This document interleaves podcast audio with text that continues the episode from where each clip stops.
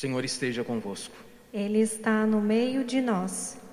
Proclamação do Evangelho de Jesus Cristo segundo Lucas. Glória a vós, Senhor.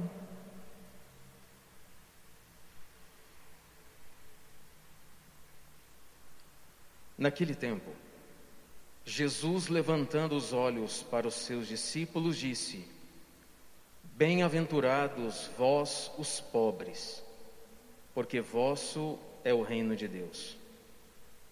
Bem-aventurados vós que agora tendes fome, porque sereis saciados. Bem-aventurados vós que agora chorais, porque havereis de rir.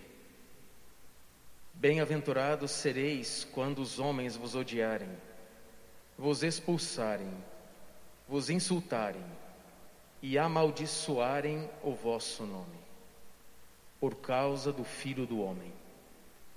Alegrai-vos nesse dia e exultai, pois será grande a vossa recompensa no céu, porque era assim que os antepassados deles tratavam os profetas. Mas ai de vós ricos, porque já tendes vossa consolação.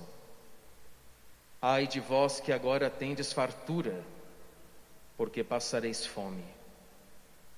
Ai de vós que agora rides, porque tereis luto e, e lágrimas. Ai de vós quando todos vos elogiam. Era assim que os antepassados deles tratavam os falsos profetas. Palavra da salvação. Glória a vós, Senhor. Vocês ouviram bem a, a leitura que a nossa irmã fez hoje?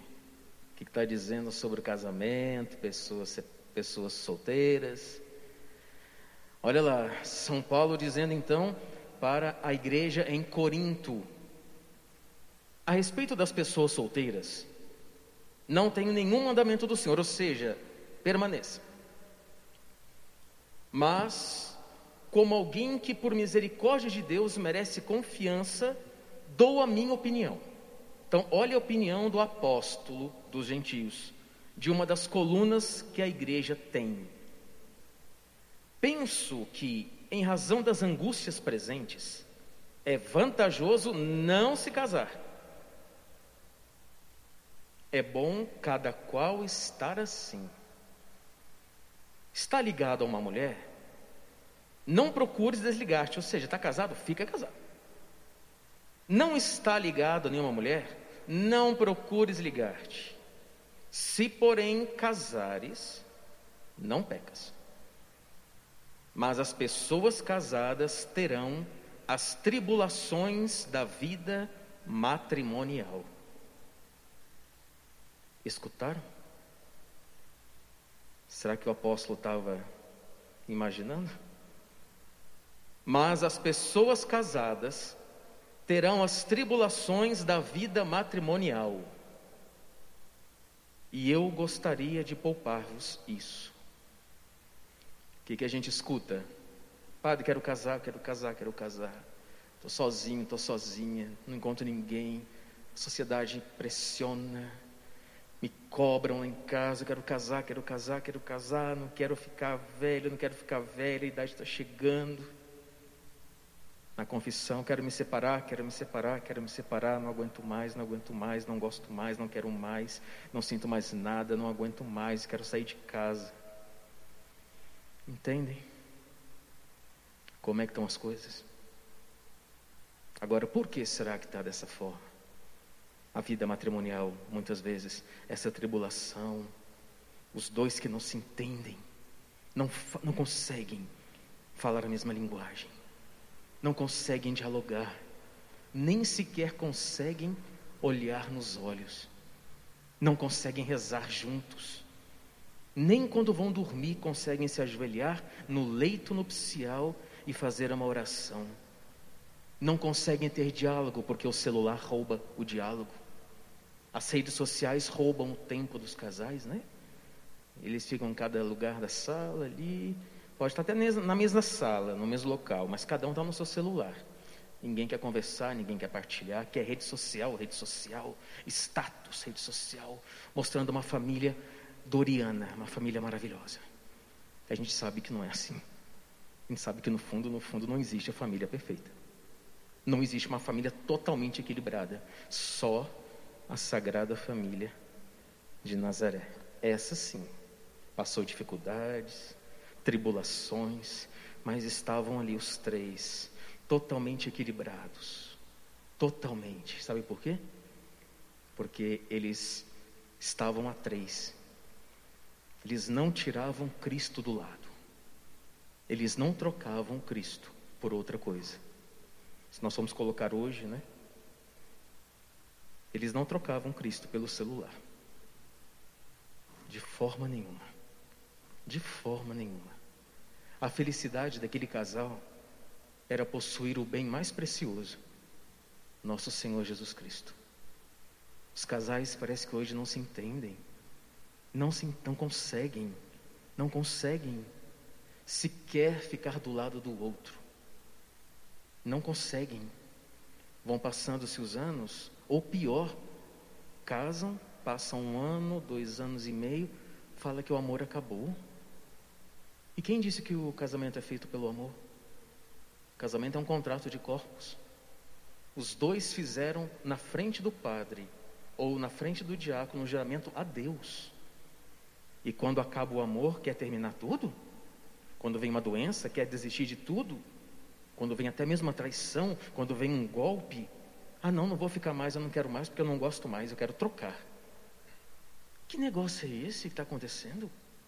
Vocês acham isso certo? Fizeram um juramento a Deus.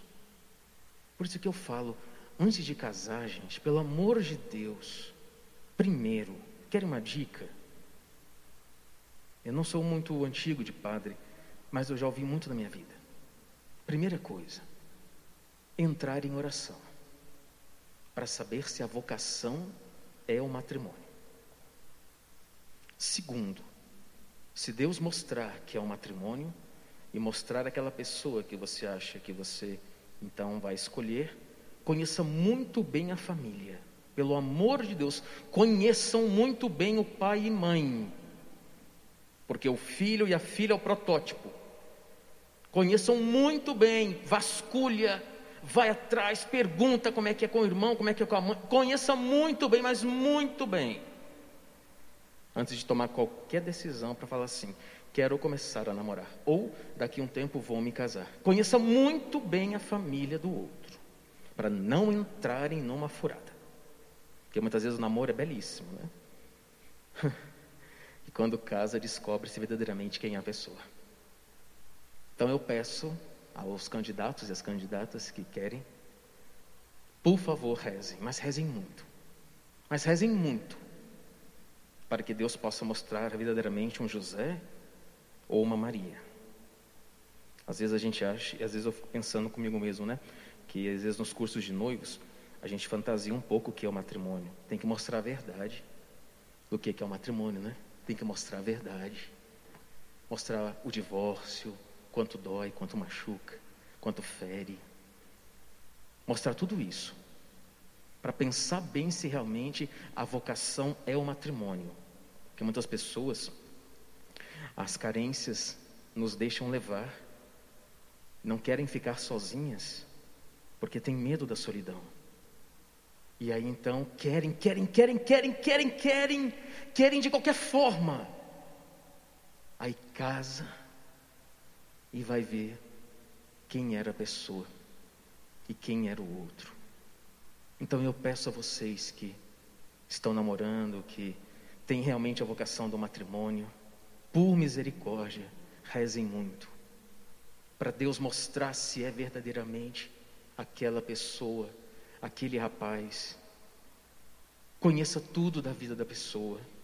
Conversa com o pai, conversa com a mãe. Deixa tudo bem claro no namoro. Ah, outra coisa, viu? Importantíssimo isso. Tudo que começa certo termina certo. Tudo que começa errado termina errado. Hoje o que, que a gente percebe?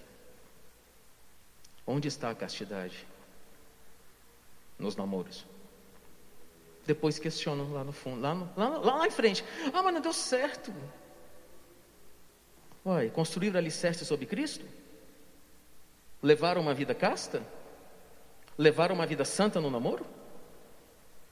E aí? Levaram? O que começa certo, termina certo. O que começa errado, termina errado.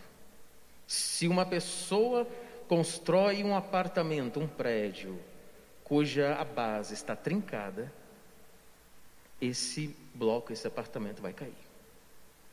Só que as pessoas não conseguem entender, elas não conseguem olhar lá na frente. Elas querem ver o presente apenas, o presente, o prazer, o presente e o prazer. Eles não pensam as consequências dos atos, das escolhas deles no namoro. Eles não conseguem, parece que eles estão vedados, não sei. Não sei o que, é que acontece. Eles querem o presente, o presente, o prazer, o presente do prazer, o presente do prazer. Depois, quando casa, acaba toda a graça. Por quê? Já viviam uma vida matrimonial antes do namoro, antes do casamento, e acham que estão certos ainda. Para cada escolha há uma consequência, boa ou má.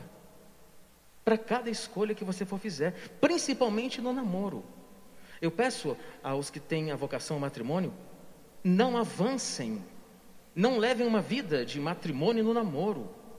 Isso não pode, isso fere a Deus e machucará vocês muito mais ainda depois que vocês casarem. Porque se já não tinha fidelidade com Deus no namoro, não vai ter depois do casamento. Não adianta, não vai ter depois do casamento. Só que as pessoas estão iludidas, porque acham que o outro vai ser a razão da felicidade dele. E não é. Não é. Quem casa pensando que vai ser feliz porque está amando aquele outro, não é essa felicidade. Entenda uma coisa, meus irmãos: o que, que é o amor conjugal? Não é quando um ama o outro e o outro ama esse um. É quando os dois amam a mesma realidade. Seu namorado te leva a Deus? Te aproxima do Senhor? Te aproxima do crucificado? Tua esposa te aproxima dele? Teu esposo te aproxima dele?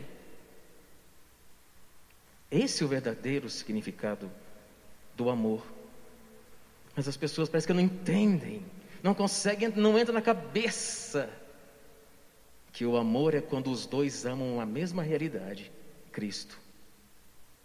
Então, vocês que são pais, que estão ouvindo, eduquem seus filhos na castidade. Falem, falem do que é o certo, do que é o errado. Não é porque se ouve falar que todos estão fazendo o que é o certo. Uma mentira nunca vai ser uma verdade, mesmo que muitas vezes seja contada da mesma forma.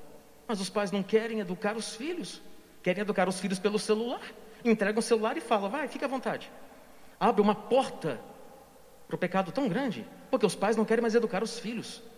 Não querem educar, quando eu digo também, na parte sexual. Claro, tem que explicar quando deve ser feito, como deve ser feito.